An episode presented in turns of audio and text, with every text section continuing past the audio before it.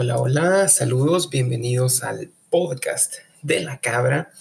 Hoy los saludo desde las lejanas tierras de Memphis, Tennessee, em, cuna del rock and roll, eh, tierra natal de Elvis y pues ya veremos qué más encontramos por acá. No hemos tenido mucho tiempo de explorar, por supuesto, aquí también se encuentra el St. Jude Research Hospital y algo más. Em, este podcast pues lo estoy haciendo sin usar ningún guion, sin usar script. Y em, yo tenía ganas de, hacerlo, tenía ganas de actualizar un poquito el, el podcast y contarles un poquito acerca del viaje que hemos tenido con Luna. Realmente quisiera haberlo podido eh, escribir, pero eh, no encuentro las palabras o no encuentro el orden exacto para hacerlo. Así que lo que se me ocurrió fue hacer como una especie de rant o hablar un poquito acerca de cómo ha sido esta experiencia para que ustedes pues estén enterados y para yo no estar tan aburrido y no dejar tan tirado el podcast. Pues desde el momento en el que se dio este diagnóstico de Luna, el, hecho de que haya existido una recaída, pues las cosas se pusieron muy difíciles. La cuestión principal era de que en, en el UNOP nos ofrecían ya sea cuidados paliativos, que básicamente solo hacerla sentir cómoda hasta que su sistema se deteriorara y pues pasara lo que tuviera que pasar. La otra opción que nos proponían era em, proponer a Luna como eh, participante de un programa experimental del Hospital St. Jude y pues las posibilidades de que esto se diera eran bastante pequeñas, pero aún así decidimos em, entrarle, decidimos probar, porque quiera que no, eh, aún siendo un programa experimental, es una oportunidad, es, es una oportunidad diferente para hacer las cosas y pues significa algo más, no solamente mantener a Luna cómoda, sino también significa tratar de que haya una resolución exitosa a su enfermedad. Así que lo decidimos y un día recibimos la llamada del UNO donde nos decían de que desafortunadamente no aplicaba Luna para uno de estos estudios, pero que sí aplicaba para em, hacer un nuevo protocolo en St. Jude's, lo cual nos pareció genial. Las probabilidades de este nuevo protocolo em, nos abren la puerta también a un trasplante de médula. En realidad, el tema del trasplante de médula yo creo que es algo que todo el mundo lo pregunta, todo el mundo lo, lo piensa como la panacea o lo piensa como una solución final. Sin embargo, es importante mencionar de que el, aspirado de médula es de hecho la última opción. Eh, es un proceso muy caro. En San Jude, a nosotros por supuesto no nos cuesta un centavo, pero a ellos sí. Es un proceso muy complicado, es doloroso, es traumático, es muy complejo. Así que no es tan fácil. Tal vez esta idea de que el trasplante de médula es la solución final o es lo ideal es una cosa así muy peliculesca. Es lo que vemos en la tele que pasa. Pero en este caso tal vez no es la, la vía principal o no es lo que buscaríamos como una solución inicial. Em, ¿Es deseable? Sí, sí, los protocolos que se van a intentar en este momento no llegarán a ser lo suficientemente exitosos. Así que aceptamos. Sin pensarlo ni siquiera dos veces decidimos que sí, que vamos a hacer lo posible para venir a, a St. Jude's. Y pues las cosas se fueron dando. Eh, el UNOP nos apoyó muchísimo cuanto a la situación de hacer el, contacto, de hacernos llegar las cartas, de tratarnos de ayudar con los trámites y ver que las cosas se dieran de forma rápido porque es importante em, hacerlo pronto porque cada día que pasaba, Luna estaba sin tratamiento y eso es en una enfermedad como la leucemia que avanza rapidísimo, pues eso es muy, muy, muy complicado. Una vez que nos dieron la, luz verde, pues se decidió que eh, iba a viajar yo con Luna, básicamente porque pues, tenemos a Basti, que Basti está muy apegado a Gres, y Luna está muy apegada a mí. Um, Tiene algunas cosas de su universidad pendientes, tiene algunas cosas de trabajo pendientes. Em, entonces, pues el elegido era yo. De alguna forma también yo he estado muy al pendiente de los procesos de Luna y de ahí pues resulta eh, esencial que esté con ella alguien que tenga digamos, el conocimiento de cómo ha ido pasando todo, qué le han puesto, qué le han hecho, qué le ha pasado, etc. Al principio no queríamos contarle a Luna porque sabíamos que se iba a poner un poquito annoying, un poquito molesta, desesperante. ¿Por qué? Porque obviamente esta iba a ser la primera experiencia de Luna viajando en avión y pues obviamente ella iba a querer hacerlo tan pronto como fuera posible. No fue sino hasta un día que íbamos para el hospital a recoger unas cartas, si no estoy mal, que Luna pregunta así como, hey, ¿por qué estamos haciendo esto? ¿Por qué estamos viendo sacar tantos papeles y tantas cosas? Y pues bueno, lo que se me ocurrió fue decirle, sucede que en el UNOP ya no hay medicina para ti, entonces tenemos que viajar a otro hospital, vamos a ir a un hospital que está en otro país y pues esa es la razón.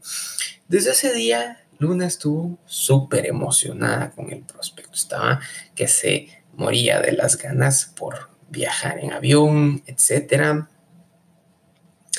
En lo personal, a mí lo que más me, preocupaba, digamos, era el hecho de que ¿Qué íbamos a hacer con las escalas? Nos íbamos a perder en el aeropuerto, nos íbamos a perder un avión.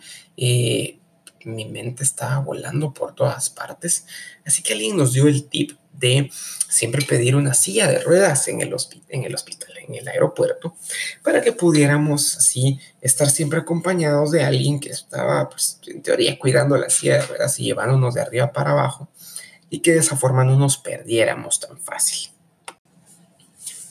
Así que se llegó el día, llegamos temprano al aeropuerto. Aquí en el aeropuerto de Guatemala, pues hubo un muchacho que nos estuvo acompañando todo el tiempo, eh, fue muy atento, nos llevó de arriba para abajo, nos llevó a desayunar, no pagó el desayuno, eso hubiera sido así cinco estrellas, pero eh, nos acompañó en todo momento.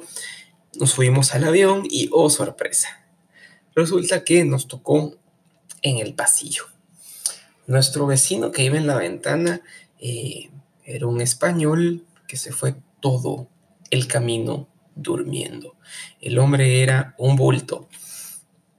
Hubiera valido la pena quizá cambiar de asientos porque ese era un vuelo de tres horas y media aproximadamente en el que Luna estuvo súper desesperada. No quería hacer nada, estaba con cara de, quiero ver por la ventana, ¿qué vamos a hacer?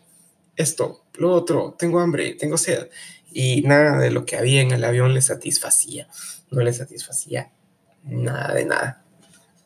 Lo bueno es que ya haciéndome una idea de cómo iban los asientos, ya habíamos visto que el siguiente vuelo sí nos iba a tocar en la ventana. Entonces esperábamos ahí que Luna eh, no estuviera tan molestona en el siguiente viaje. Llegamos a Dallas, al hermoso y grandioso y gigantón aeropuerto de Dallas. Y pues llegamos y ahí había alguien también que ya nos estaba esperando con una silla de ruedas. Era un individuo que se llamaba Mohammed. Así que Mohammed eh, tenía un inglés que a mí me costaba mucho, mucho, mucho entenderle. Sin embargo, Mohammed eh, muy atento, nos acompañó por todas partes, eh, nos ayudó a, llegar hasta migración. Y en migración pues llegamos a la ventanilla y ahí fue el primer susto del viaje, porque ahí nos tocó de que nos preguntaran a dónde íbamos, qué íbamos a hacer, y el individuo de migración nos dijo, nadie en el mundo les va a dar a ustedes un año para estar en Estados Unidos. Se les pueden dar seis meses, si mucho. Un año no se los va a dar ni aunque ustedes fueran el Papa. No sé, tal vez al Papa sí se los darían. Necesita visa, pero yo lo consideraría muy justo. Así que, bueno, nos pasaron a una salita de migración donde nos sentimos como alerta a aeropuerto porque em, las personas que estaban ahí eran personas que se veían algo sospechosas. A uno de ellos, eh, pues, pasó a la ventanilla y le dijeron de que no podía ingresar, no podía ingresar al país y pues él así como, bueno, ¿qué hago? Y el tipo de migración en su excelente servicio al cliente le dice así como, regreses a su país. Fácil, ¿no? Eh, había otra mujer que iba antes de nosotros, que aparentemente no la querían dejar entrar al país porque eh, iba a visitar a su novio, había alguna cuestión así como que temían que se fuera a quedar ahí con el novio. Eh, y ella peleaba y peleaba, se fue a sentarse, se, veía muy frustrada. Y ahí me empecé a poner nervioso. Porque, ¿qué habría en ese momento ahí para nosotros? O sea, ¿por qué tendríamos que estar ahí? La cuestión es que al final nos tocó pasar, pasamos, y el hombre de migración, de alguna manera con algún tono sádico o, así como ese, ese, saborcito que le da el poder a las personas, nos dice así como, ah, bueno, aquí están sus pasaportes, no les pudimos poner ahí un tiempo demasiado prolongado. Ahí dije, hijo de su maíz. Y ahora, solo les vamos a poder sellar para que estén en el país durante un año. Uf, ahí sentí la gloria. ¿Por qué? Porque el pronóstico de Luna es para estar acá en, Estados Unidos entre seis meses y 18 meses, o sea, entre un año y un año y medio. Eh, se puede trabajar una extensión de si el hospital lo considera necesario, así que un año está bien. Si nos hubieran dicho tres meses, seis meses, me hubiera asustado. Entonces, salimos de migración y cuando salimos de migración, nos pusimos a buscar a Mohamed, que era el que nos estaba acompañando con la silla de ruedas y que se suponía que nos tenía que llevar de un lugar a otro. Pues resulta que Mohamed no estaba por ningún lado, así que, bueno, decidí agarrar camino. Eh, ¿Qué era lo peor que podía pasar? No sé. Así que agarramos camino con Luna y dijimos, bueno, vamos a tratar de hacerlo por nuestra cuenta. No fue nada difícil. Em, una policía nos dio el chivo, que era el que necesitábamos, que era cómo llegar hasta la puerta donde nos tocaba a nosotros, que era, si no estoy mal, la puerta D. Nos dijo, vayan por Skyline. Así que llegamos a Skyline, nos subimos ahí en el trencito del Skyline, dimos la vuelta al aeropuerto de Dallas, que yo no sé si es enorme o es muy difícil pasar de una sala a la otra, pero logramos llegar. Luna tenía para entonces ya muchísima hambre, así que le dije, bueno, Luna, vamos a hacer lo siguiente. Vamos a buscar primero qué comer. Vamos a buscar primero la puerta, perdón. Y luego de que ya hayamos encontrado la puerta, ya la hayamos identificado, vamos a comer cerca. Ok, perfecto. Caminamos, caminamos, caminamos y encontramos la puerta. Ah, anterior a eso, un individuo nos dijo si necesitábamos ayuda con el equipaje, porque eh, siendo nuestro prospecto estar aquí eh, entre seis meses y un año, pues trajimos bastante ropa. Luna llevaba una maleta llena de juguetes. Entonces, pasamos. Eh, el tipo nos dijo, miren, ¿necesitan ayudas con sus maletas? Y yo soy una persona muy inocente, le dije que sí. Llegamos, afortunadamente esto pasó después de que el hombre ya había puesto las maletas en la banda que era para que pasaran al siguiente avión y me dice, porque no sé de dónde sería, la verdad no tengo idea, pero me dice, no tip, no tip. Y así como, hijo de la punchas, ¿cómo funciona el, el darle propina a alguien aquí? Yo pensaba en mi billetera, pensaba en que realmente no tenía mucho cambio, tenía un, billetes grandes y tenía un billete de 10 dólares, pero yo pensé, darle 10 dólares de propina a mí me suena excesivo. Así que ustedes amigos y principalmente nuestros amigos viajeros, creo que eso es algo que nos va a servir mucho. ¿Cuál es la idea de dar propinas en Estados Unidos, porque sí me he dado cuenta de que la gente acá espera que se les dé propina. O sea, es como algo que es parte de. Luego, cuando al fin encontramos la puerta y cuando ya fuimos a comer, llegamos al, restaurante. Al principio Luna quería comer, se le cruzaron unas pastas, dijo que quería espagueti. Cuando entramos al lugar, resultaba que eran espaguetis con mariscos no me animé. Con la suerte que yo tengo, esos mariscos le hubieran dado una reacción alérgica y se nos chingarraseía todo. Seguro que sí. Afortunadamente, un poquito más adelante había otro restaurante de pastas. Entramos, pedimos, comimos y em, aquí en Guatemala es muy común que ahora ya le atraviesan a uno la propina, sí o sí, y va ahí como, bueno, tanto más tanto de propina y ahí está. En este caso no, em, pero eh, es algo cultural. La chica que nos atendió lo estaba haciendo muy bien, así que yo consideré que no la íbamos a decepcionar, íbamos a ver qué le dábamos de propina. Una propina de un dólar era muy, muy pequeña, era muy grande, lo desconozco. Así que calculamos si le dejamos una propina de aproximadamente el 5% de lo que habíamos em, gastado. Así que cuéntenme ustedes eh, cuál es una propina adecuada aquí en el norte. Porque, eh, sí, como les digo, me doy cuenta de que acá esperan que les des la propina. Y pues no tengo muchas ganas como que me vayan a escupir la comida si me vuelven a tocar o que me vayan a navajear las maletas. Tal vez no, pero ese es el detalle de ser uno guatemalteco y desconfiado.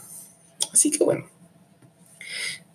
esperamos el, el avión siguiente, subimos y aquí sí, buenísimo nos tocó ir en la ventana.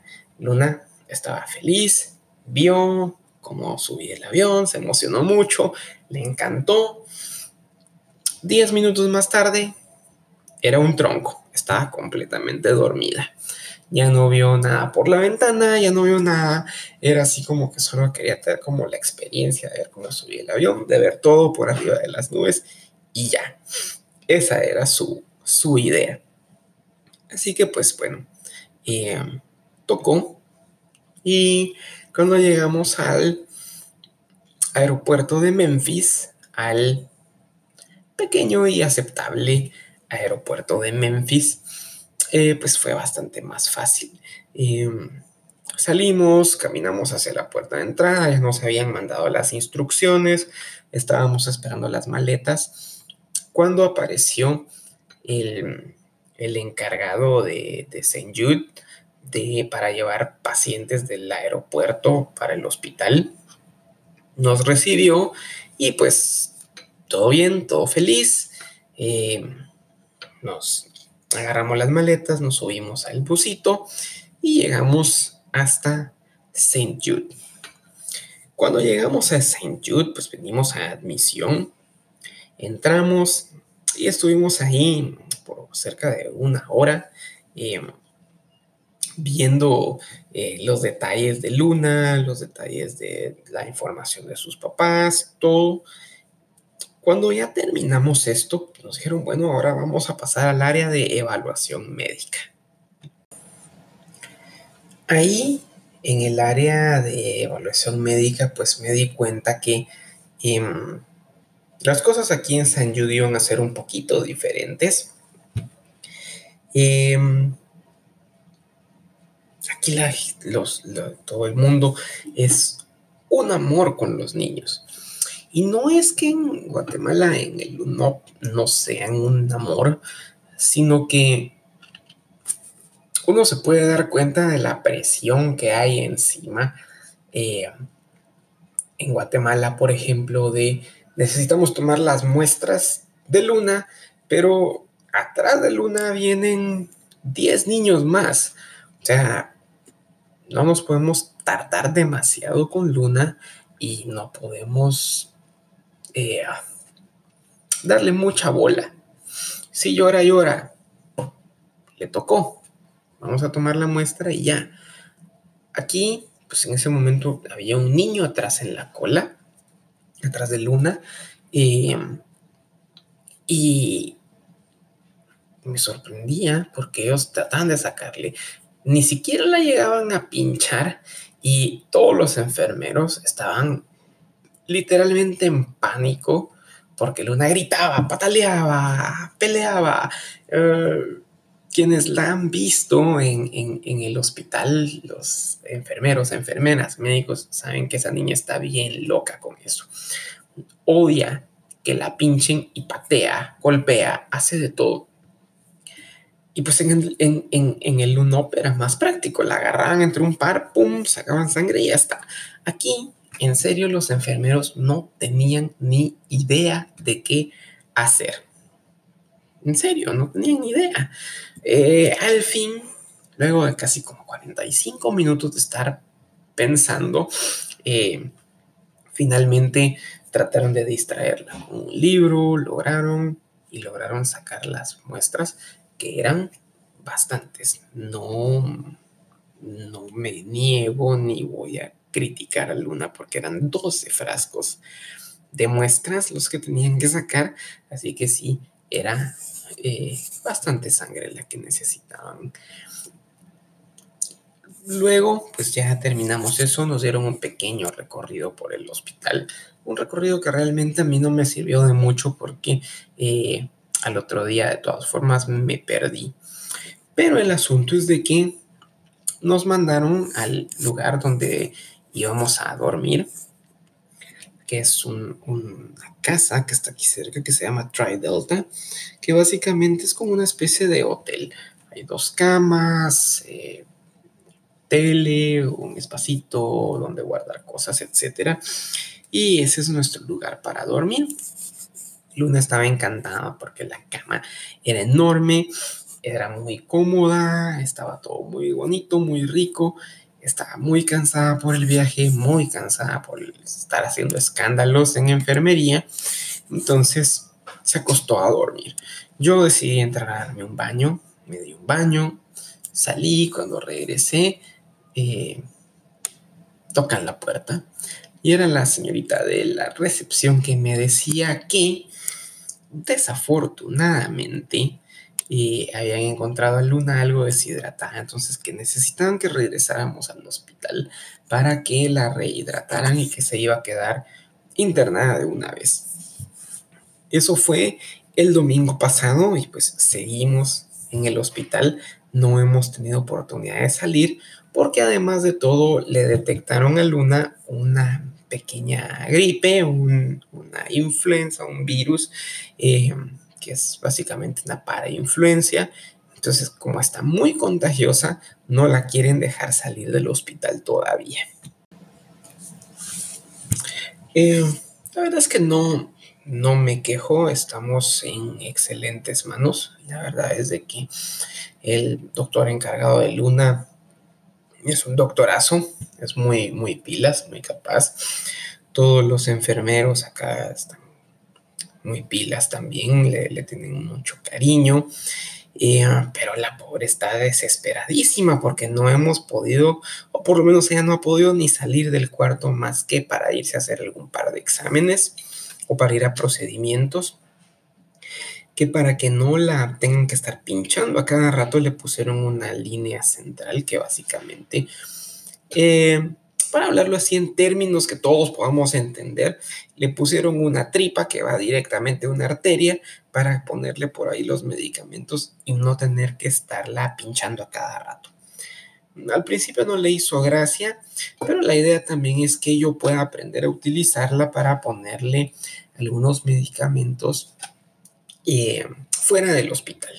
Entonces, a mí me parece una excelente cuestión porque de esa forma no vamos a tener que estar aquí metidos tantísimo tiempo. Eh, no hemos tenido la experiencia de venir como una especie de consulta externa, porque como nos tocó estar aquí internados desde el primer día, no hemos tenido la experiencia, pero según entiendo es un proceso bastante ordenado y es un proceso que que va bien. Luna definitivamente no se acostumbra a, los enfermeros. Son un dulce, pero eh, cada vez que los ve pelea. No le gusta que le tomen la presión, no le gusta que le tomen la temperatura, así que es una lucha constante y tengo que estar interviniendo ahí a cada rato. Y, ¿Qué se va a hacer en este momento con Luna? Todavía no tenemos mucha certeza porque eh, primero quieren que le pase la gripe que trae antes de eh, empezar ya con un, tratamiento más de lleno. Primero quieren que se le pase esto y ya después vamos a hablar cuál sería la, vía que se va a tomar. Em, yo considero que sea cual sea, pues es una excelente oportunidad, es algo que, que tenemos que aprovechar. Luna está muy contenta. Eh, tal vez no estar aquí guardada, pero sí está muy optimista porque quiere salir. Eh, vimos ahí en una guía turística que nos dieron que el zoológico de Memphis es uno de los únicos zoológicos en el país que tiene pandas, así que Luna está que se muere de ganas por ir a ver los pandas. Esperemos que en los próximos días podamos ir antes de que empiece a nevar, porque si nos agarra la nieve, sí sospecho que nos va a llevar la China, porque nos vamos a zurrar del frío, como alguien me decía por ahí, nos van a aplaudir las nalgas del frío.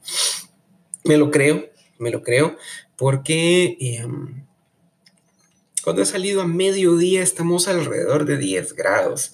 Eh, y eso que me han dicho que todavía no se ha puesto frío, frío. O sea, que cuando se ponga frío, frío, sí vamos a estar probablemente bajo cero. Así que vamos a ver qué, qué sucede. Em, todo el mundo ha sido muy, muy amable acá con nosotros. Tenemos la, la idea de que esta va a ser una experiencia que le va a traer mucho beneficio a, Luna, le va a traer muchas cosas positivas y qué cosa más positiva que el salir de esta enfermedad. Mucho de esto no hubiera sido posible o por lo menos no hubiera sido tan rápido si no hubiéramos tenido el apoyo principalmente de todas las personas en, en UNOP, en Ayubi, que nos ayudaron a hacer el contacto, que nos ayudaron a llenar eh, formularios, a solventar algunas cosas, y sin todo el montón de amigos que yo no puedo em, mencionar por nombre ahorita, porque son un montón, pero ustedes saben quiénes son, que nos han apoyado mucho. Eh, principalmente desde el punto de vista económico, eh, no es secreto de que desde que Luna está en este proceso, pues yo ya no estuve trabajando. Un poquito de agua. No estuve trabajando, entonces la situación no, es tan sencilla como para venir y decir, ah, vamos a pagar pasaportes, vamos a pagar visas, vamos a hacer esto, vamos a hacer lo otro. y que esos gastos no riñan con las responsabilidades ya del día a día. Entonces, de verdad, todas las personas que se movieron para hacer rifas, para mm, hacer colectas, para poner información en todas partes, yo se los agradezco realmente eh, con toda mi alma, porque si no hubiera sido por ustedes, este camino hubiera sido mucho más difícil y probablemente hubiera sido muchísimo más tardado. Y eh, hay un montón de situaciones y hay un montón de cosas que se quedaron en el aire. Muchas buenas intenciones de muchas personas, de muchas fundaciones que querían hacer actividades con Luna o que querían ver a Luna o que querían em, hacer reportajes, entrevistas, de todo. Y pues quiero que sepan que no, no se dieron, no porque no quisiéramos que no se dieran, sino por el hecho de que desde el momento en el que se le dio el diagnóstico de la recaída a Luna hasta hace un par de días, quizá creo que el día que mejor he dormido desde entonces, que ya sería casi, casi 15 días, em, fue anoche, anoche el, el 19 de diciembre, fue tal vez el día que mejor he dormido. Eh, afortunadamente, y por alguna extraña razón, la enfermera que le tocó anoche a Luna le cayó muy bien desde el principio y se dejó poner medicinas y se dejó hacer de todo con ella. Entonces, yo a veces solo medio levantaba los ojos de la cama, veía ahí, me esperaba si no estaba llorando Luna y como no lloraba me volvía a dormir. Em, ha sido una corredera increíble. Eh, a veces yo tenía que ir al banco, teníamos que pagar un pasaporte, teníamos que pagar algo. Yo tenía que ir al banco corriendo, salía cuando regresábamos del hospital alrededor de las 4 de la tarde, salía al banco, eh, estaba ahí hasta las 8 de la noche, 9 de la noche, regresaba a la casa a dormir para levantarnos tempranito al otro día e ir a hacer más trámites, ir al hospital a que le pusieran algún medicamento a Luna. Entonces, muchas cosas no se, no se dieron o no, no, no se pudieron concretar, no porque no quisiéramos, no porque no fuera buena la, la, el apoyo o la oferta que nos estaban haciendo, sino porque simplemente eh, era muy, muy difícil para nosotros estar movilizándonos. Em, muchas personas de las que no nos pudimos despedir, muchas personas que, créanme, ni siquiera me daba el tiempo de levantar el teléfono y llamar y hablar con ellas. Pero creo que la mayoría de personas que, con las que tuvimos que hablar, con las que tuvimos que despedirnos, lo hicimos. Eh, va a ser un camino muy difícil porque estamos solitos, Luna y yo, acá en tierras extrañas. Um, pronto, pues esperemos que en algún momento puedan venir, aunque sea de visita a Grecia y Basti. Los extrañamos mucho, por supuesto.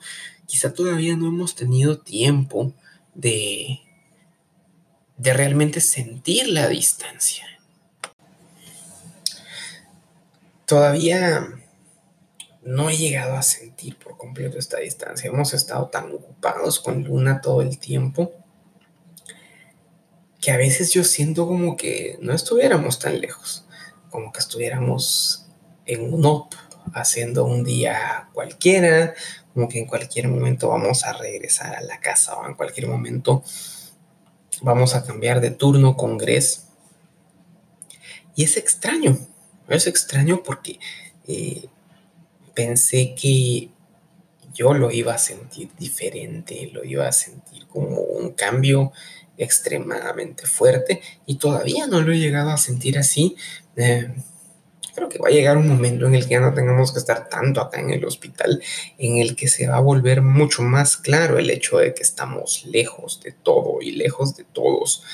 Pero es por un bien mayor es por ver a Luna bien, es por que Luna salga adelante y yo creo que todas estas situaciones nos van a traer mucho bienestar y vamos a tener otra oportunidad para Luna. es increíble realmente cómo todo se ha ido dando. Eh, hemos estado con esta idea de perderla ya dos veces. Tres, si, si dijéramos que el segundo diagnóstico fue, fue tan, tan duro, tan complicado, pero siempre ha logrado salir adelante. Y, em, no sé si es por su, por su vibra, por su karma, porque tiene buena estrella, por qué. No lo sé. Realmente no tengo idea, pero en cada una de las experiencias que hemos tenido que pasar, hemos encontrado un montón de gente buena y un montón de gente dispuesta a apoyarnos, que yo realmente les agradezco muchísimo por eso. No puedo dejar de agradecerles. Y, cada detalle, cada detalle, desde las rifas, las palabras de aliento, todo. Yo pues, no soy un hombre demasiado religioso, pero les agradezco también sus, plegarias, les agradezco sus oraciones, sus dedicatorias de mérito, les agradezco las velitas que le ponen al santito cualquiera, porque yo creo que cada una de esas intenciones es un montón de buena vibra y es un montón de energía positiva que Luna puede aprovechar para salir muy fuerte de esta. Vamos a ir contándoles qué tal nos sigue yendo. Vamos a ver qué descubrimos en esta ciudad de Memphis. A ver qué, hay de bueno por aquí. Em, la gente que hemos, con la que nos hemos topado ha sido gente muy cálida, muy agradable.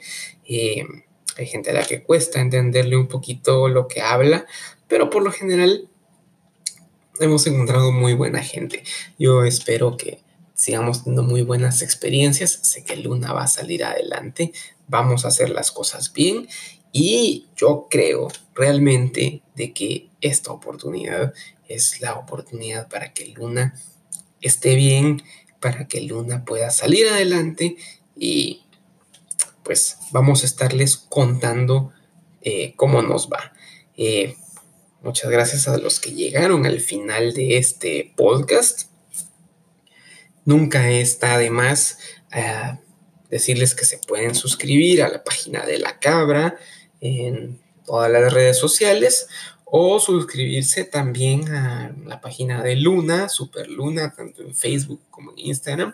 Ahí vamos a estar poniendo algunas historias oficiales para quienes les interese seguirnos ahí, pues son más que bienvenidos.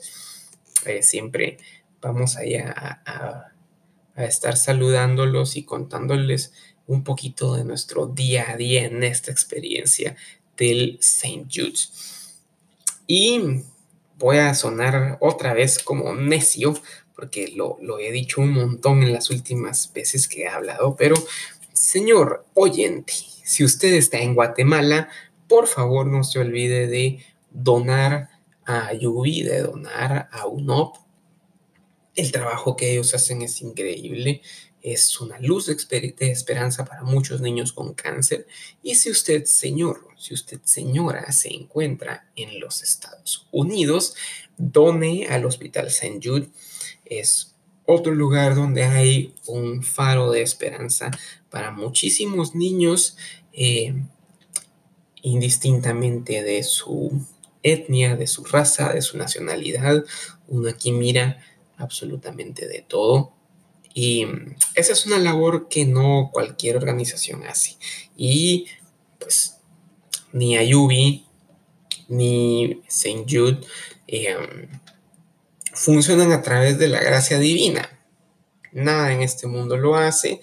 Así que si necesitan plata, por favor, donen. Ninguna donación es muy pequeña.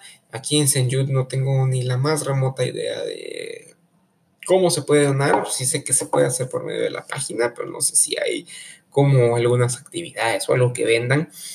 Pero Ayubi sí lo hace por medio de los tickets Únete. Así que la próxima vez que vayan al banco o se coman su pollito campero, no le hagan caras al cajero cuando les ofrezca su ticket Únete.